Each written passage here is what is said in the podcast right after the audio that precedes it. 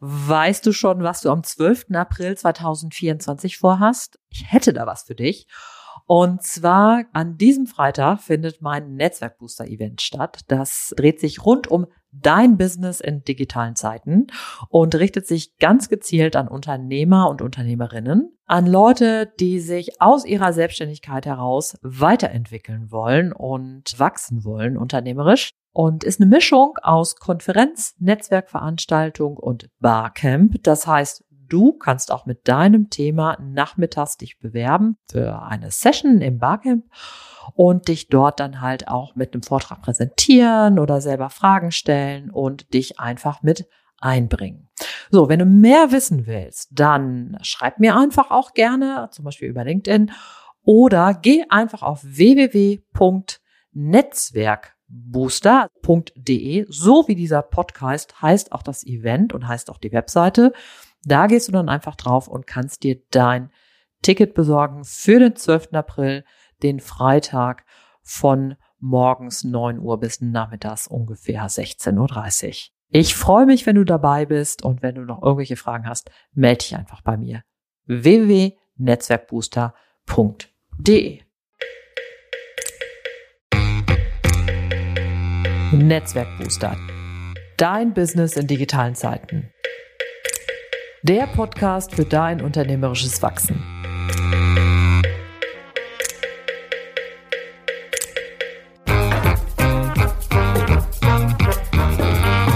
Mein Name ist Ute Blindert. Ich bin Unternehmerin und Beraterin, lebe in Köln und liebe Schwimmen.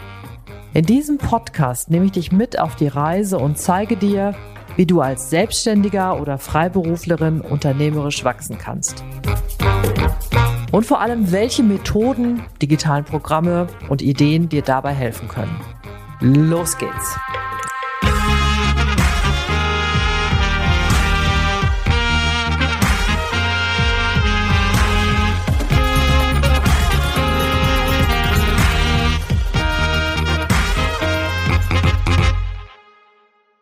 Hallo, herzlich willkommen, moin, servus. Hier ist wieder Ute Blindert vom Netzwerk Booster Podcast, dem Podcast für dein Business in digitalen Zeiten.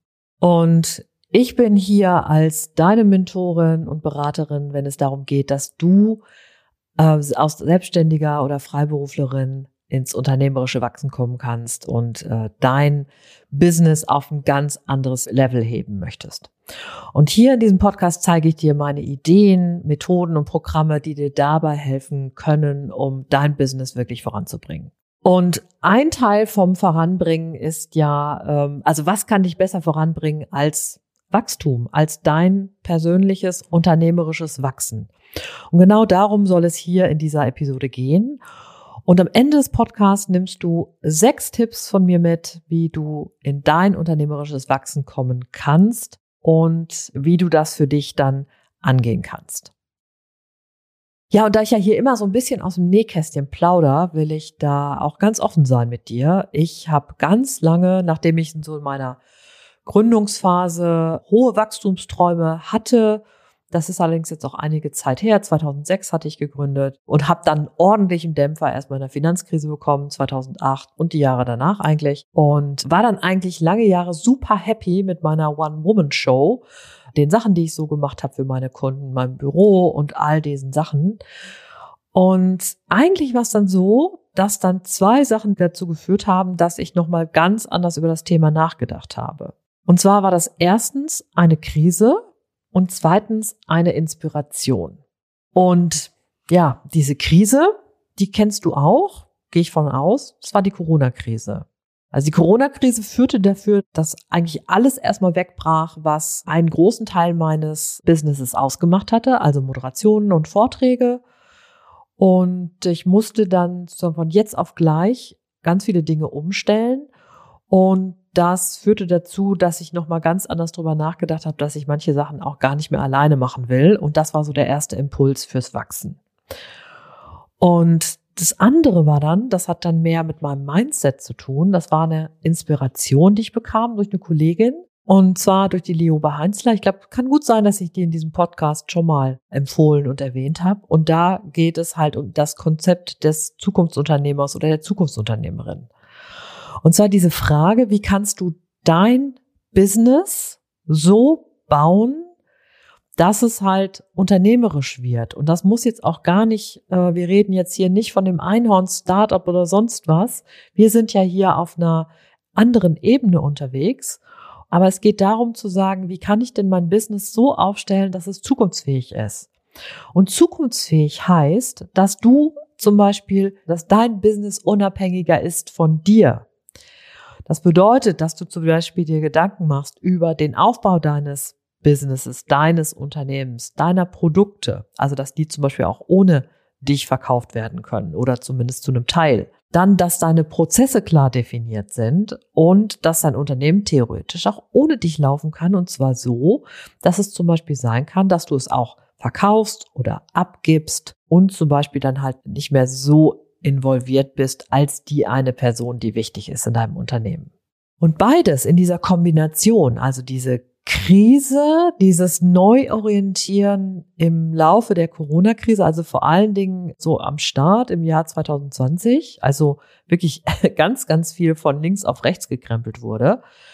Und das zweite, diese Inspiration durch Lioba mit der Zukunft, äh, mit diesem Zukunftsunternehmerkonzept, das führte dazu, dass ich heute ganz anders über Wachstum denke und mein Business als im Wachstum begriffen finde. Und ich finde diese Idee davon, sich an bestimmten Punkten unabhängiger zu machen und sich von dem eigenen Business zu lösen, egal wie weit das Wachstum jetzt gehen soll, also wie viele Mitarbeiter du wirklich haben willst oder wie groß dein Netzwerk an Leuten sein willst, mit denen du arbeiten willst, wie deine Produkte beschaffen sein sollen, auch wenn du nicht alles in aller Konsequenz umsetzt, sind trotzdem die Gedanken und die Ideen, die dahinter stehen, total wertvoll für uns, wenn es darum geht, unternehmerisch zu handeln. Und da will ich dir jetzt mal, einfach meine sechs Tipps mitgeben, wie du das für dich angehen kannst. So, das erste ist, schau dir deine Selbstständigkeit oder auch deine Freiberuflichkeit, schau dir die mal genau an. Also wo gibt es eigentlich Elemente, die du systematisieren kannst? Also sind das bestimmte Prozesse bei der Angebotserstellung? Also sind deine Angebote schon so gebaut, dass du die zum Beispiel modular immer neu zusammenfügen kannst und dann machst du einmal Klick, dann fügt sich das zusammen und du hast ein tolles Angebot und hinterher machst du einmal nochmal Klick und dann hast du einfach die Rechnung, die du rausschicken kannst. Was kannst du da auch womöglich standardisieren? Also, dass deine Kunden vielleicht so einen Eindruck haben, es ist alles hoch individuell, aber in Wirklichkeit hast du das für dich im Hintergrund super standardisiert und hast da klar definierte Abläufe, Unterlagen, Vorlagen, die du dann einfach jeweils für den jeweiligen Schritt in der Beratung oder in der Betreuung deiner Kunden dann halt hervorholen kannst. Daraus ergibt sich, wenn sich dein Einsatz reduziert, meistens relativ zwangläufig auch, wo kannst du dir Hilfe holen? Also welche Sachen kannst du abgeben an andere? Das kann zum Beispiel sein, wenn deine Angebote so modular sind und so standardisiert, dass zum Beispiel gut auch deine virtuelle Assistenz diese Angebote sozusagen vorerstellen kann und du am Ende nur noch hingehen musst und sagen musst, okay, ich gucke da nochmal drüber, ist das so stimmig, ist das so, wie ich mit dem Kunden gesprochen habe und dann kann das Angebot rausgehen. Das heißt, an dem Prozess kannst du zum Beispiel was abgeben. Oder du überlegst dir, okay, wer kann mein Social Media überlegen, übernehmen oder wer kann meine Texte schreiben oder oder was auch immer oder kann die virtuelle Assistenz schon Sachen vorbereiten und äh, schon mal vorformulieren, Daten austauschen und solche Sachen. Also da guck dir noch mal an, was kannst du abgeben, was willst du auch abgeben und was würde dir dann in diesem Standardisierungsprozess das tatsächlich auch erleichtern. Und da dann zu gucken, schau dir deine Prozesse an, ne? weil klar, wenn du mit jemand arbeitest, damit du nicht jedes Mal Einzelbriefings machen musst, kann es zum Beispiel wichtig sein, dass du sagst, okay, ich beschreibe jetzt meinen Prozess, sodass zum Beispiel auch, wenn eine Person ausfällt und du jemand anders reinholst, dass die das zum Beispiel mehr oder weniger schnell das übernehmen kann. Also schau dir die Prozesse an und standardisier die, mach die schlank, unkompliziert und auch korrekt vor allen Dingen. Dann viertens, schau dir an, wo du die meiste Wirkung erzielen kannst. Also trau dich auch, Angebote nicht mehr anzubieten, wenn die für dich nicht den gleichen Impact haben wie andere Sachen, die du für dich als besonders wirkungsvoll äh, identifiziert hast. Oder schau auch, wo du vielleicht mehr Energie reinpacken kannst, damit bestimmte Angebote mehr, damit du die mehr verkaufst, damit du mehr Kunden damit glücklich machen kannst. Und wenn du mehr Kunden damit glücklich machen kannst, kannst du das Ganze natürlich wieder standard, mehr besser standardisieren und musst nicht individuell für jeden Kunden das anbieten. Das ist durchaus auch eine Herausforderung, wenn du vor allen Dingen sowas wie Beratung machst oder natürlich Coaching oder auch Trainings. Aber auch da hilft es natürlich, das für dich so in gewissem Sinne so modular aufgebaut zu haben. So, und jetzt kommt der fünfte Punkt, der vielleicht sogar ein bisschen dem vierten widerspricht, weil beim vierten habe ich dich ermutigt, Dinge sein zu lassen und dich mehr auf dein The One Thing zu konzentrieren. Und wir haben aber natürlich trotzdem die Herausforderung, deswegen heißt mein fünfter Punkt Fake it till you make it. Wir haben natürlich trotzdem die Herausforderung, dass wir fürs Wachstum oft Investitionen brauchen. Das heißt, wir brauchen einfach Geld für diese Investitionen. Und wenn du das jetzt zum Beispiel nicht was ich durch gute Jahre auf die Seite gepackt hast und das dir jetzt zur Verfügung steht, dann musst du womöglich aus dem Unternehmen heraus wachsen, also sozusagen aus dem laufenden Prozess. Und da kann es zum Beispiel trotzdem eine gute Sache sein, zu sagen, okay, ich habe diese Art von Dienstleistung steht bei mir auf der Abschlussliste.